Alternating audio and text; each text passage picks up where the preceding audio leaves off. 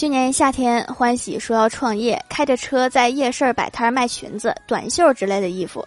有一次他去洗手间电话叫我去看一下摊子一个大妈过来看中一件裙子问价我说一百五大妈砍价了半天七十成交。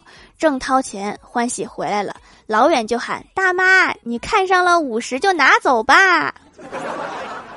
你就是自己创业最大的绊脚石啊。